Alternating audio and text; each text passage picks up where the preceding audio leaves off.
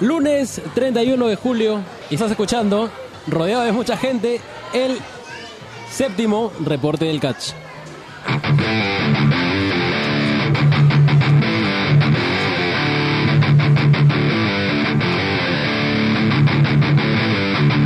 Si es el primer reporte, no te preocupes que aquí solamente te spoileamos lo que no vas a poder ver y te recomendamos lo que sí vas a poder encontrar. Y por primera vez, siento que estoy hablando con propiedad al referirme en plural, porque no estoy solo, sino que hoy, en la séptima edición del Reporte del Catch, la última de julio, luego de este mes de renovación del Mollet Club, me acompaña el Mega. ¿Qué tal? ¿Cómo estás? Hola, soy el Mega. Un hombre de pocas palabras todavía. De pocas palabras, luego rodeado de tanto grito, de tanta bulla aquí en algún lugar, luego aprovechando La histeria, la histeria. la histeria, sí. Es que estamos rodeados aquí de toda, toda la fiesta patronal que se ha desarrollado post Patria Extrema, ¿no? ¿Cómo empezamos a hablar de Patria Extrema? De hecho, es un evento complicado de clasificar. Claro, o sea, definitivamente habría que hacer una propia categoría para Patria Extrema. Ha sido un evento único en su clase. Y la verdad, si no lo han visto y están escuchando este reporte porque no, no saben lo que ha pasado, este, lo lamento por ustedes, pero se han perdido un evento, creo que ha quedado, va a haber un antes y un después de ese evento. Es un evento que para acomodarlo en un ranking, para hablar de él, creo que tendría que tener como que más de una lectura. Pero ya, eso vamos a irlo viendo poco a poco.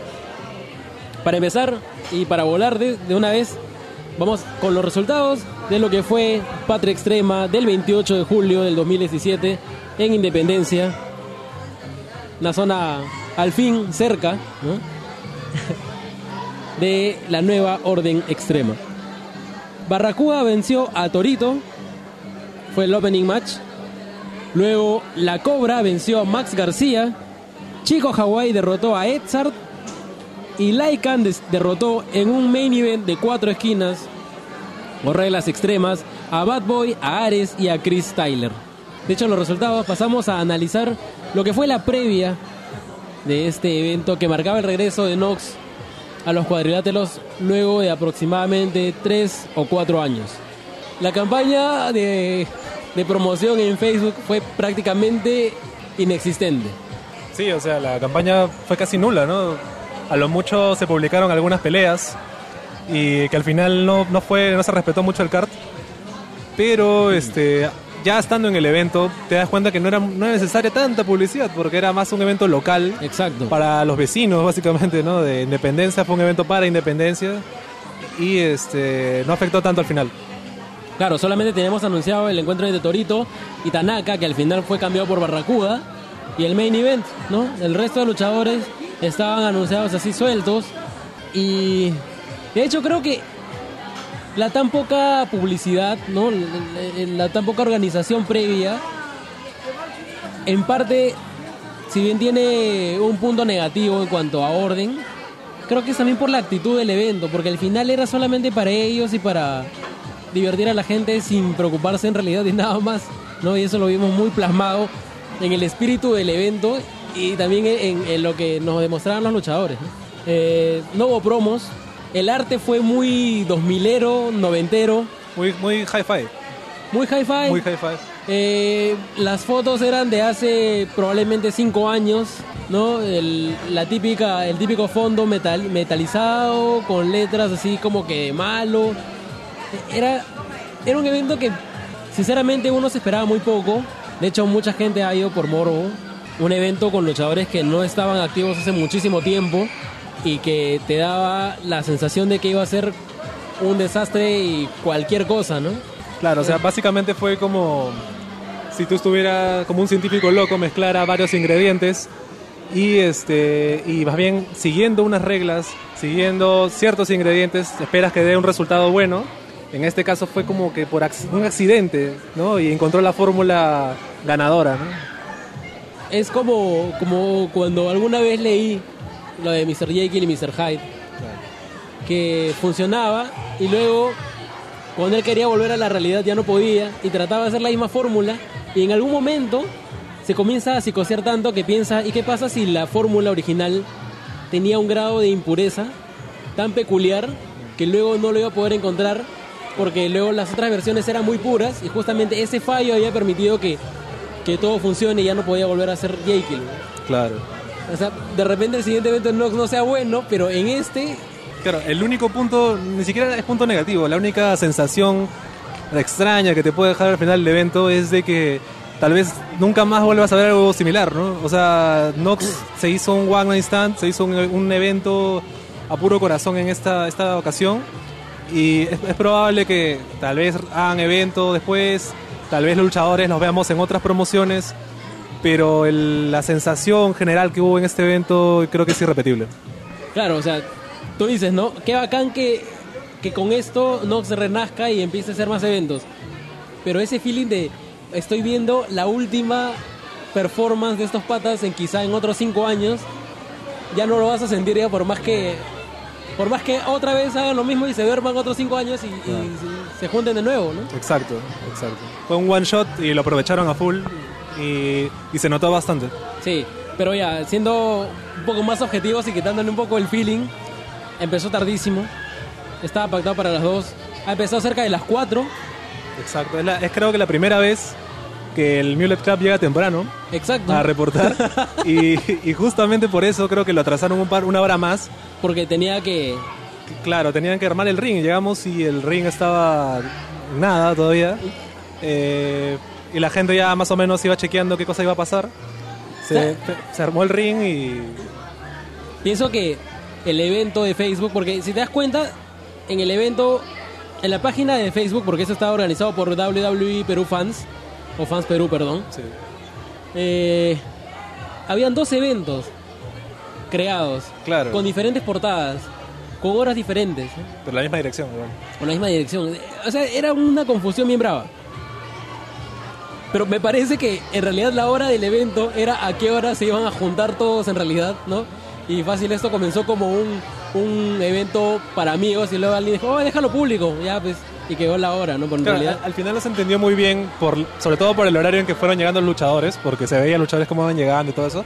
¿Por qué pusieron a las dos? exacto, O sea, creo que pusieron a las dos porque eh, con conocimiento de causa de que la gente es tardona. si llega es tardona y entonces va a ir llenando poco a poco, porque al final en la mayoría de la gente, que me atrevo a decir es uno de los eventos que más gente ha ido, eh, sobre todo dentro de los gratuitos que ha habido del mes, es básicamente eh, vecinos de la zona, ¿no?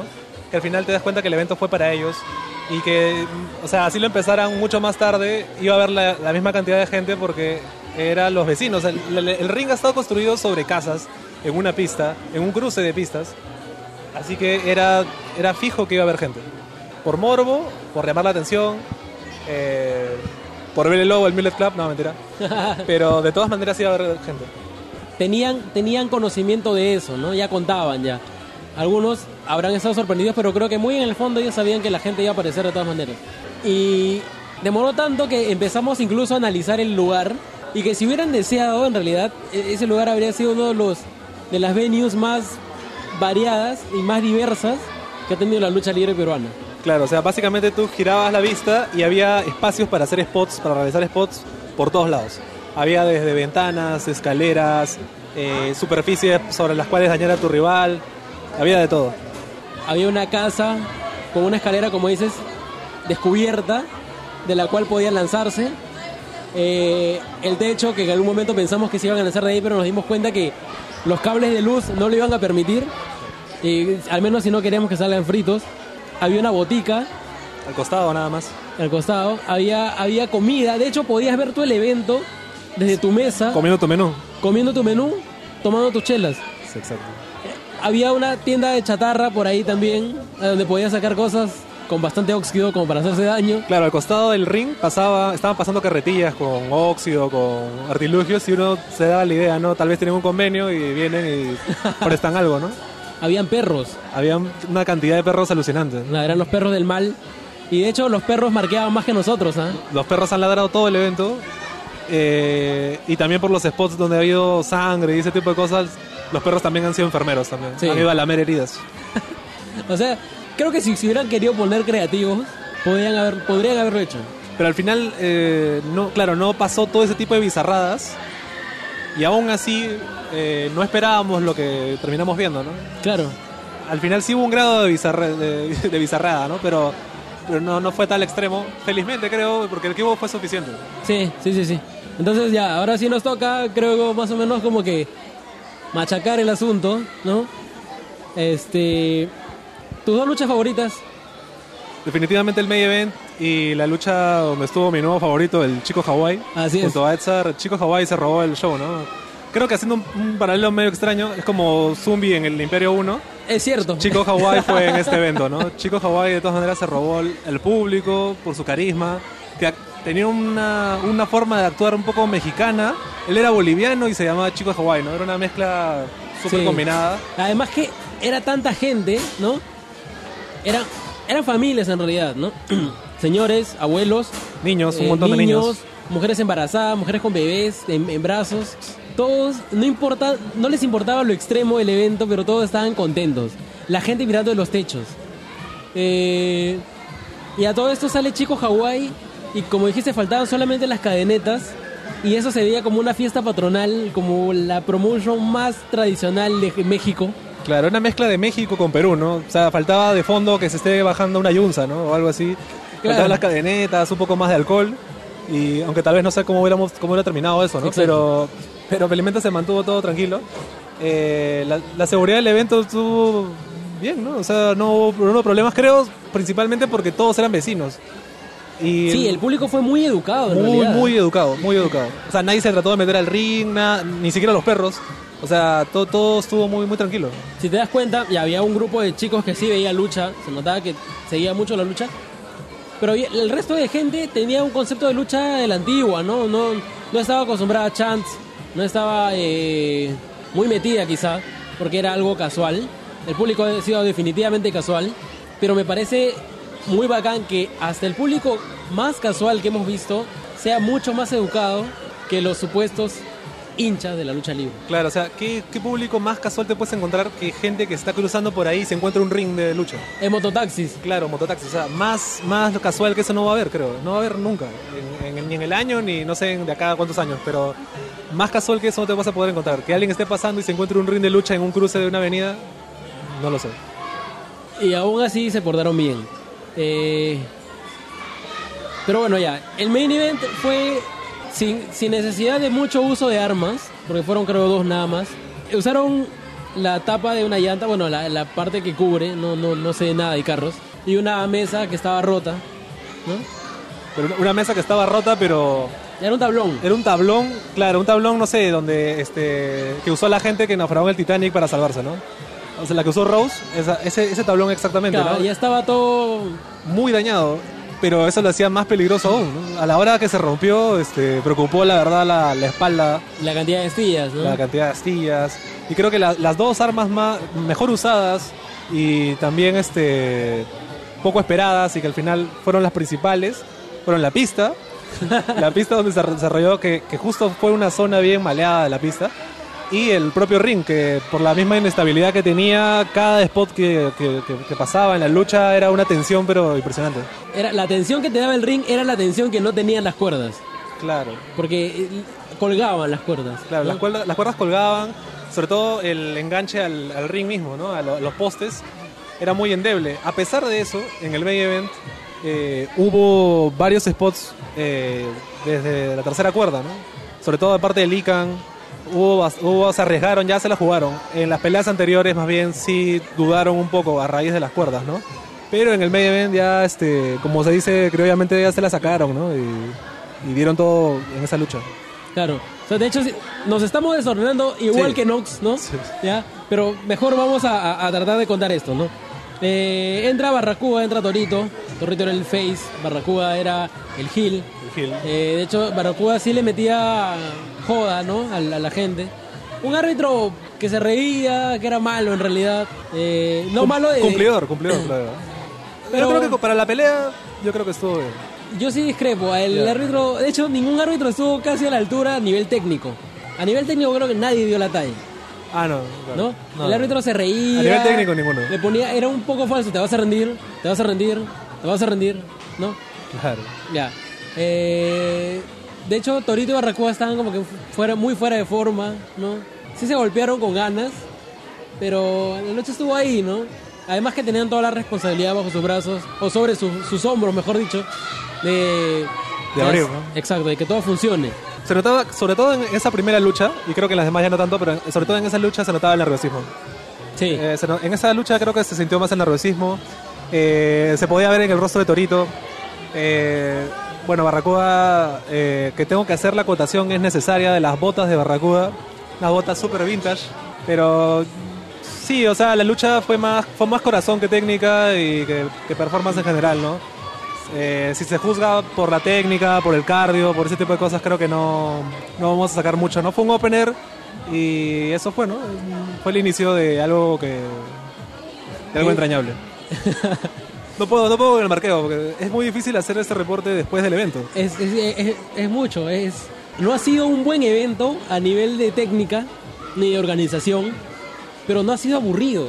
No, o sea, lo que menos ha sido ha sido aburrido. Las luchas han durado mucho para lo que eran, ¿no? La primera lucha duró casi ca- 14 minutos, era un opener que no tenía buen nivel, pero aún así no se sentía aburrido, se sentía una experiencia totalmente diferente. Claro, o sea, yo creo que los luchadores pueden eh, autojuzgarse, digamos, y saber, saben ellos en qué han fallado, saben cuándo han bocheado, todas esas cosas, pero ellos se pueden ir tranquilos a su casa sabiendo que la gente se ha entretenido y, y lo han podido sentir. Luego tendríamos el encuentro entre La Cobra y Max García, con la participación y con su vuelta a los rings del árbitro, el primer árbitro Gil, creo, el único durante mucho tiempo, ¿no? El Dandy. El Dandy. Que yo personalmente nunca lo había visto salvo en videos. Creo que baja fue, o sea, era Claro, ha sido poder ver una leyenda en vivo y en en pleno performance, ¿no? Eh, muy, muy, muy genial el Landy, mechándose con la gente. Se este, agarraba los huevos. o se sea, agarra- es, es vulgar, pero, pero es cierto. Se agarraba el los huevos. ¿no? Poner el pito. No, agarrándose los.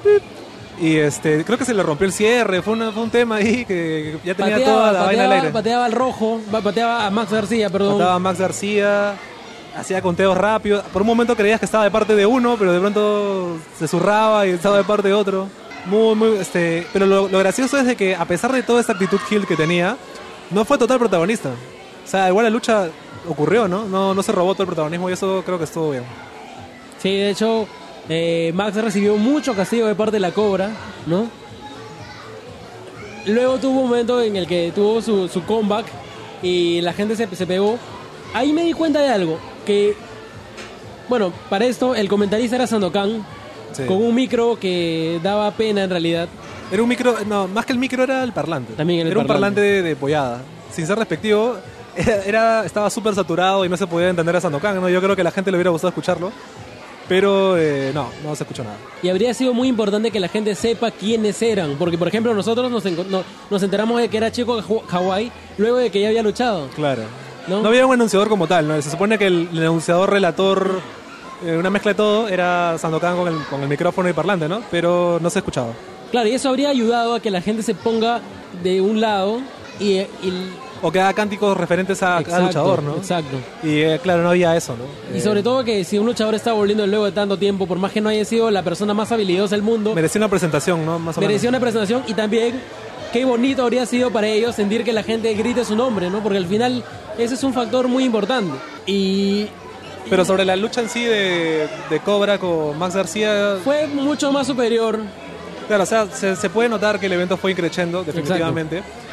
Ya este, por Cobra mismo, que tiene ya mucha experiencia, eh, se notó, ¿no? En la performance. De hecho, de hecho, la, la participación de la Cobra luego levantaría un montón de tributos de parte de los luchadores. No, dejo- mira, tienes que, tengo que admitir de que en la lucha, eh, sobre todo por los fans que habían ido, ¿no? Este, los jóvenes que estaban en, en el evento, había mucho morbo porque la Cobra realizara un suplex fuera Exacto, del sí, ring. sí, sí, sí. Había mucho morbo, Pedía pero suplex, ¿ah? llegó a hacer un suplex, no me acuerdo bien si fue. No, él. no, no no, llegó a hacer ni un suplex, ¿no es cierto? Y en cambio todo el resto del evento se realizó fuera en la pista, ¿no? Claro, todos hicieron el Cobra suplex. Claro, pero había, había mucho morbo por ese, por ese momento, pero no ocurrió. A pesar de ello, creo que esa fue la lucha donde ya empezó a notarse la, la carencia, de la, la estabilidad del ring. Sí. Eh, tanto así de que durante la lucha, durante la lucha y después de ella, eh, ya lo ajustaron, ¿no? La- las cuerdas. Eh, algo que no he visto en ninguna otra empresa. ¿no? Así Y, que punto ojo, además que lo, lo ajustaba otro luchador. otro luchador. Porque, salvo el Dandy, todos los árbitros del evento han luchado previamente. O sea, era un así como hay arquero jugador, ahí Claro. había árbitro luchador. Había árbitro luchador. Este, y luego se viene el encuentro entre Checo Hawaii y Edzard, que aquí entró a arbitrar un luchador, ¿no? Claro, aquí volvió el Torito. el Torito. pues. Torito. El Torito entró a, a arbitrar y este, yo creo que mucha gente no, no notó, ¿no? no No, porque era muy diferente. Era muy diferente. Sí, camaleónico ese Torito. Sí, y este y Chico Hawaii pues se robó el show. Se robó Sí. el show entrando, eh, coreando el- eh, a Bolivia en el, el 28 de julio en Perú. Pero eh, tenía una actitud picaresca, ¿no? Ni siquiera Sí. era ni siquiera era Gil de por sí, ¿no?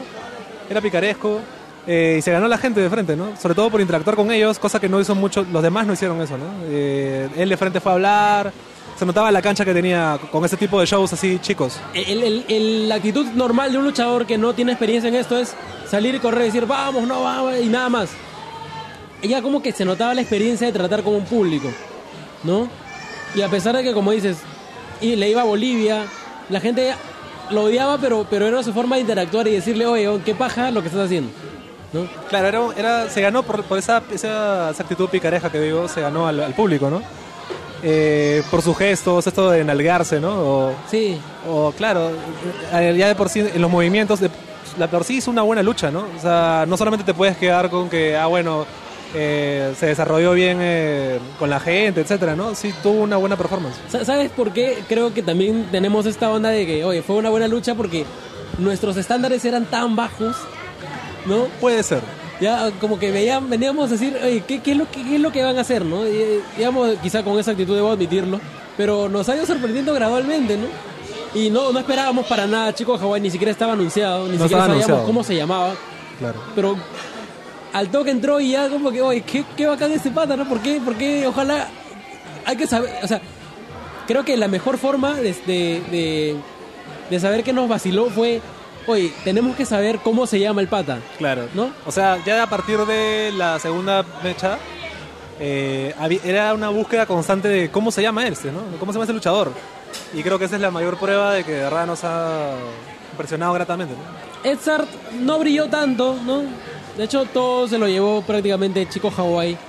Y luego llegamos al main event, porque fue un evento muy corto, ¿no? Llegamos al main event eh, entre Lycans, Lucian Lycans, Bad Boy, Ares y Chris Tyler, ¿no? Fue una lucha al principio desordenada, Sí, luego pasó a ser como que multiacción. Digamos, si eso lo hubiera grabado, eh, hubiera sido complicado porque ocurría acción por distintos lados, pero este con movimientos que de verdad no te podrías esperar ¿no? en, en- en esta lucha. ¿no? Que, que volvemos al detalle este de la baja expectativa, pero yo creo que ya pensando fríamente, poniendo pies en el- sobre la tierra, te das cuenta que sí, sí, fue, sí hubo una buena performance. O sea, lo pones en una balanza con otras luchas que ha habido en el mes y sí ha habido una- unas buenas, buenas luchas. Lycans es un luchador de bastante volumen, ¿no? No es, alguien delgado. Sin embargo, tenía movidas muy voladoras, ¿no?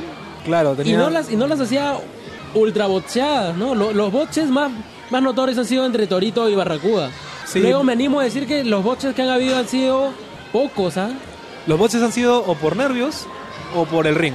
Pero, pero después mm, casi no ha habido. Y, y como me dijiste, ¿no? El botch acá era un botch en el que el movimiento dolía más. No lo veía falso porque, porque en realidad no se contuvieron para nada. O sea, Claro, o sea, lo genial, de, lo genial entre comillas de los boches que han, que han ocurrido ha sido de que la gente en ningún momento, digamos, esa es la actitud del casual, ¿no?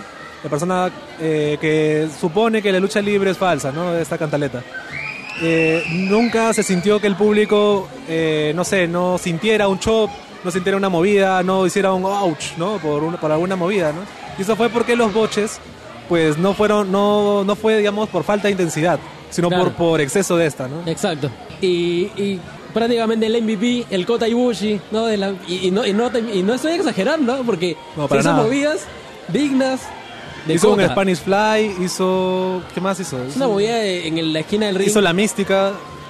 como que un triangle moonsault Sí. en un ring que tiene el 10% de estabilidad de un ring de New Japan o de, de, de WWE. Entonces, quizás estamos exagerando, quizás es poner muy over a Lycans, pero lo que hizo fue, o sea, sorprendió mucho a la gente y se notaba porque todos eran como que, oh, ¿no? Claro, o sea, si ya han visto la entrevista que me imagino ya habrá sido publicada en el Millet Club, se podrán dar, ahí podrán dar este, fe de lo que dice Lycan, ¿no? De que era un show especial para él, estando en su barrio, al cual volvía después de tiempo. Y, este, y lo, se notaba que lo daba el todo por el todo, ¿no? O sea, si lo, lo coronaban campeón de independencia ahí mismo, era justo merecedor. Es cierto. Es- estaba tan over en, en la lucha que no había un otro ganador este, creíble, ¿no? Bad Boy Eso por momentos, pero Sí. Lycan estaba muy over. No sabemos cuál es el ritmo de Lycan. De hecho, nosotros pensábamos que estaba viniendo del retiro, pero luego nos enteramos que sí tiene un ritmo, parece, en Bolivia. Pero creo que está de mucho mejor forma que muchos luchadores que sí están acá activos, ¿no? Sí, o sea, hubo estar en forma, mucha entrega, mucha entrega y este y sin medida, ¿no? Sí. Eh, sacó todo el repertorio que, que podía, ¿no? No sé qué, cuántas movidas puede tener este Lycan en su repertorio, pero, pero mostró todo lo que tenía. Así es. Y además que vimos uno de los momentos más increíbles en la vida de la lucha libre en general mundial. Porque llega un momento en el que el Dandy, que también fue otro de los que se robó el show, este, estaba en una esquina, ¿no? Golpean al Dandy, ¿ya? Y el Dandy siendo árbitro, se manda un no-cel que nunca había visto a ningún árbitro. O sea, el, el Dandy estaba discutiendo con alguien de, de tribuna Sí. y eh, ocurre, eso fue, eso fue en la lucha de Edsar con Chico Hawaii, me parece. No, no, no, ahí no estaba arbitrando. Pero él no estuvo en el main event. ¿Seguro? No, claro. Y de hecho acabamos, nos acabamos, acabamos de regresar al aire y nos hemos dado cuenta que acabo de bochear. Porque no era acá, era en la lucha anterior. Claro. Y que tuvo un final bien raro también. Porque, ya, la cosa es que eh, eh, el Dandy hace un ocel, luego hace la cuenta, una cuenta muy rápida, no, no, una cuenta normal, se va, y luego Chico Hawái hace una movida, y él mismo se hace la cuenta, otra vez, con la mano de Edzard, y encima Edzard quiquea. Cuando ya había acabado la lucha, cuando ya no había árbitro, y era un final muy raro, pero ya de hecho a Chico Hawái le podemos perdonar cualquier cosa por todo lo que había hecho. Pero esa lucha oficialmente no sé si ganó alguien, quedó en no contest. Eh, el Dandy se fue porque no sé por qué se fue, pero se fue. se fue. Yo creo que porque se le rompió el cierre del pantalón. Sí, No, esas cosas pasan, pero pero el no sell que dice sí pues fue impresionante. O sea, él estaba en una esquina y le cayó encima a ambos luchadores y se zurró en eso, ¿no? Él ni se inmutó, siquiera volteó. Claro, ni se inmutó. Pasó una mosca por su costado y pero eso fue en la, en la pelea anterior, ¿no? El- Sí, tienes razón. en el volviendo al main event eh, hubo bastantes spots contra la pista Hubo sangre. hubo sangre el Bad Boys se hirió en la pierna eh, y hubo un momento muy momento Kodak no cuando un niño le, le prestó una Papel higiénico. papel higiénico para secarlo Y su cara, la, la cara del pequeño era. era el niño de- era impactante no era Sí, sorpresa ¿no? Era. Creo que ahí era para un, para un Pulitzer. ¿no? si hubiera ido un fotógrafo, creo que habría captado eso. Era, es, es la esencia del feeling que, que tuvo este evento. Pero si, si han visto el, el video de las entrevistas, creo que ahí está esa imagen, el niño se queda boquiabierto eh, ante la sangre, ¿no? La- el ring, la pista, había sangre por todos lados. Es curioso porque había tantos heridos en un momento en la pista, que estaba afuera del ring, que los perros que se acercaban eh, no paraban de olfatear, porque había un olor a sangre en el, en el piso.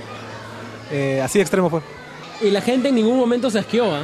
No, para nada, ¿no? La gente estaba ahí eh, metidísima. No había nada que la mamá tapándole los ojos al niño. Nada, Era como que, hijo, mira, así es la vida. ¿no? Así es la vida real. Sí, creo que ese barrio es un poco espartano. Pero luego acabó el evento sin mucha sin mucha Sin mucha fanfarria. claro. Ya acabó, chao, ya, ya acabó una barrita para Sandokan y todo listo. La gente se empezó a ir. Fue como, como acabar una cena soplando las velas. La oscuridad y se acabó, ¿no? Es como Sí. que apagaron el interruptor de la magia y volvemos otra vez a la realidad. Al desarmado de ring y la gente a sus casas, ¿no? Aunque bueno, hubo un after party ahí Chupístico. chupístico. Este, merecido por 28 de julio y por el evento que fue. y, pa- y para, para un toque de calmar el dolor, ¿no? Claro, para calmar el dolor. Eh, fácil, todos los luchadores se ven haber ido con una marca de mano en el pecho, ¿no? De Muy hecho, colorado. Ares estaba con todo el pecho chopeado y hecho puré, ¿no? Este. Barracuda no tenía los mejores chops, no sonaba mucho, pero dejaba unas marcas tipo Marufuji, ¿no? Claro. O sea, era un chop que no dejaba, o sea, no sonaba No. como una cachetada, digamos, pero tú sentías de que el esternón se formaba en la espalda de la gente. O sea, era una, una- una fuerza contenida que penetraba el cuerpo de su rival, y, pero no sonaba, ¿no? Todo, era... Cada uno tenía su estilo, ya, o sea, ha habido muchos voces, ha habido cosas raras, pero es como, no sé, como decir que el final de Lechon era, fue malo, ¿no? Sí, Esto fue un evento único en su clase. sí, no, creo es tranca de clasificar, tendríamos que clasificar y compararlo con el resto de eventos bajo un criterio, pero no como un todo, porque como un todo creo que está mucho mejor hecho o te da una, una sensación holística así como que mucho más bacán que muchos otros eventos que se han dado. Sí. Y repi- repito, ha habido eh, varios encuentros que no tienen nada que desmerecer a otras luchas que hemos visto en las demás promociones.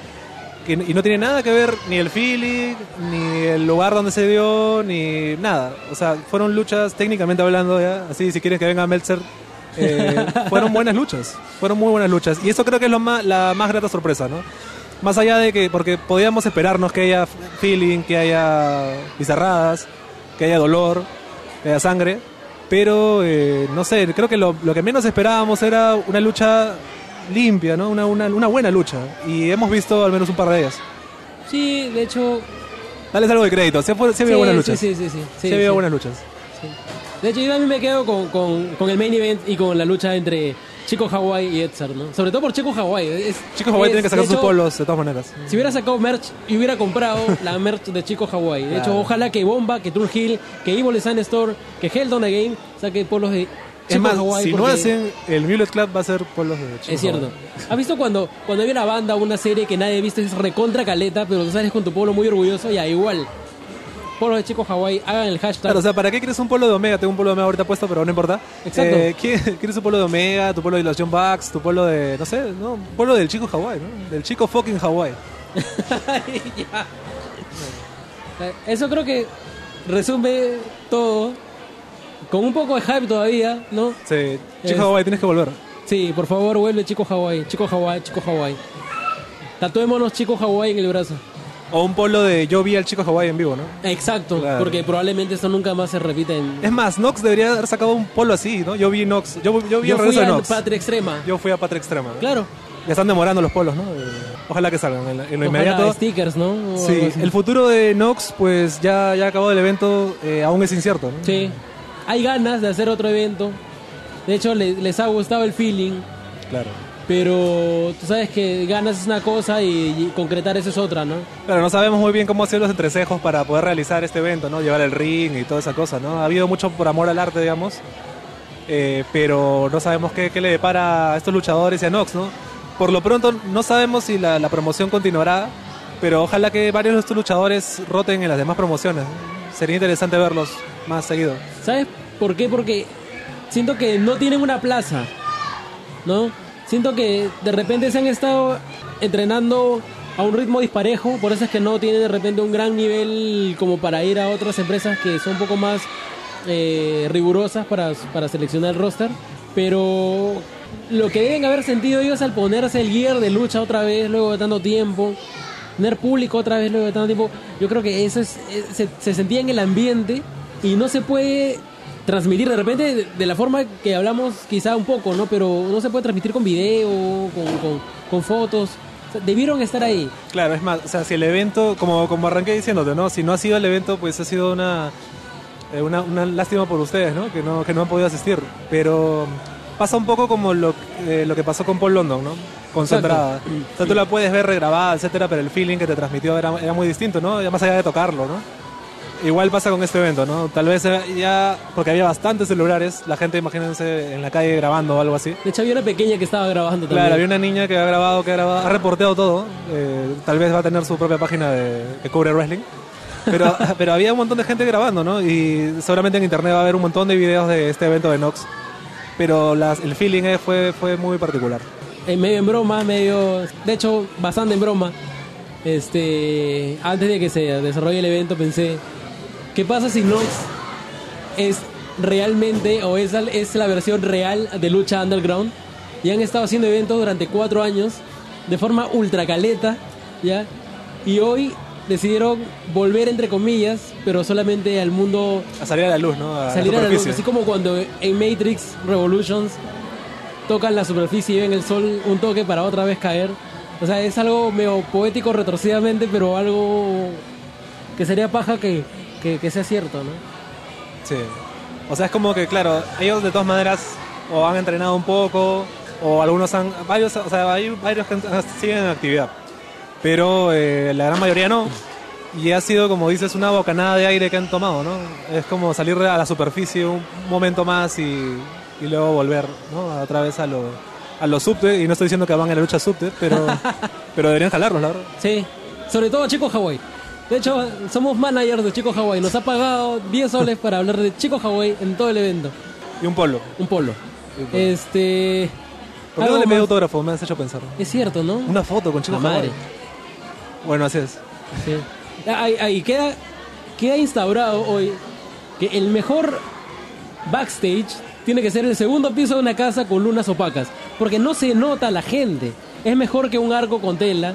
Es mejor que, que un cuarto, que un segundo piso, que un balcón. No, no hay nada que lo supere porque es lo más caleta que pueda haber.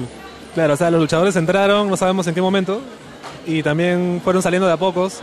Y era arriba, en un segundo, un segundo piso, y este y se podía escuchar ahí, ¿no? Los, los mierda, ¿no? Los, los- se podía escuchar la, la emoción, ¿no? Antes de la pelea, ¿no? El Gorilla Position estaba ahí ardiendo, ¿no? De hecho, de hecho. Entonces, ojalá que haya otro evento de Nox próximamente.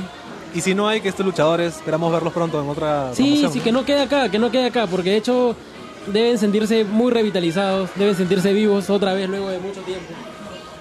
Y, y esto fue, pues. Sí, o sea, ha sido uno de esos eventos que yo creo cada luchador eh, le hubiera gustado no solamente verlo, eh, sino estar eh, presente, ¿no? O sea, a- eh, estar luchando en este evento. Y también creo que hubiera sido provechoso que, que luchadores de otras promociones estén aquí, ¿no? Presentes en este evento, porque les hubiera generado una catarsis, ¿no? Algo, si en algún momento eres luchador y estás dudando sobre tu, tu, vocación, sobre este tipo de cosas, ver a estos luchadores matándose, eh, dando todo por el todo una sola noche, una tarde-noche, eh, creo que algo les, les debe mover, ¿no? de hecho se lastimaron mucho más que muchos luchadores, no cobraron un sol. Eh, deben haber gastado, pero la- las, las declaraciones, el hecho de que hay lesiones de por medio, ¿no? uno de ellos nos contó, le da mucho, mucho corazón de verdad al, al evento. No sabemos el, todo el trasfondo, no sabemos por qué han regresado, eh, no sabemos por qué se fueron, no sabemos qué tipo de personas sean, ni siquiera fuera de luchador, pero hoy vimos una entrega increíble. ¿no? Mucho, Y- mucho corazón. Sí. Y creo que eso es lo que hace que el evento nos haya gustado tanto, ¿no? Muy a pesar de todas sus carencias y deficiencias que han habido muchísimas. Que sea inclasificable porque hay cosas que no se pueden cuantificar, ¿no? Exacto, exacto. Entonces ojalá que haya más eventos, ojalá que, que estén bien, porque el, el daño ha sido bien fuerte. Y, y eso ha sido, ¿no? De hecho, hay declaraciones del público que van a salir en Ringside. Y de aquí el reporte del catch quizás descanse hasta agosto, el mes en el que se va a desarrollar el evento Tierra de Campeones 3 de Generación Lucha Libre, el 27, en la Casa de la Cultura de San Miguel. Luego tenemos Imperio Lucha Libre Supremacía en septiembre y no tenemos un evento de LWA to- todavía confirmado. Y ojalá que por ahí nos sorprenda Nox otra vez. ¿no? Ojalá. Como un December to December, ¿no? Así es. Entonces, luego de ver este evento de lucha libre con un feeling serie B, pueden encontrar este episodio en la dirección mullet.pro slash rdc007 y no tiene nada que ver con James Bond. Y déjenos sus comentarios si es que han ido al evento y no pudieron hablar en Ringside. Coméntenos qué les pareció para poderlo mencionar también en el siguiente programa. Pero aúnanse a, a este feeling inexplicable que ha provocado el evento de Nox Sí. en los comentarios. Sí, es cierto.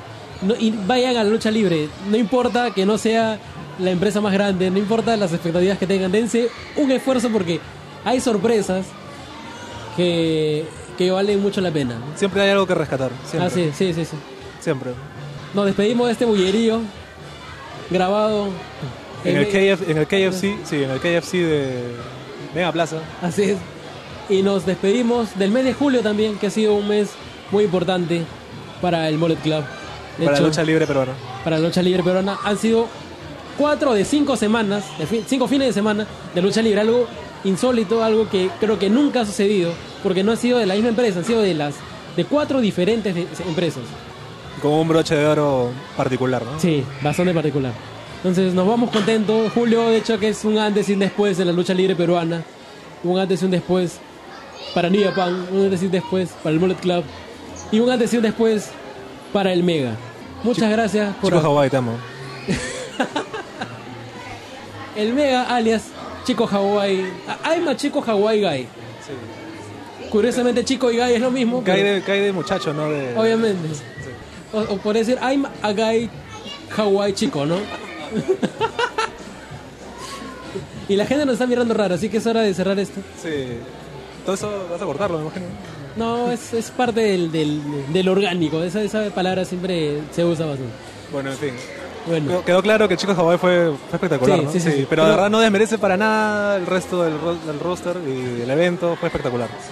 bueno, ya saben, si hay alguna marca que quiera hacer polos, ya sabe a quién pagarle las regalías. Hemos creado aquí un fenómeno par- parecido al de Daryl Takahashi. Si no lo hace Turnhill o alguien, yo lo voy a hacer. ¿eh? Sí. Ahorita mismo me voy a meter en Illustrator a hacer un polo del Chico Hawaii. Así es. Entonces, cerramos esto, que fue el séptimo reporte del catch. Ya no tengo voz, hay mucha bulla. Yo fui Juan Y yo, el Mega. y, y ya vamos a pensar en una mejor forma de despedir este, este reporte. ¡Bam!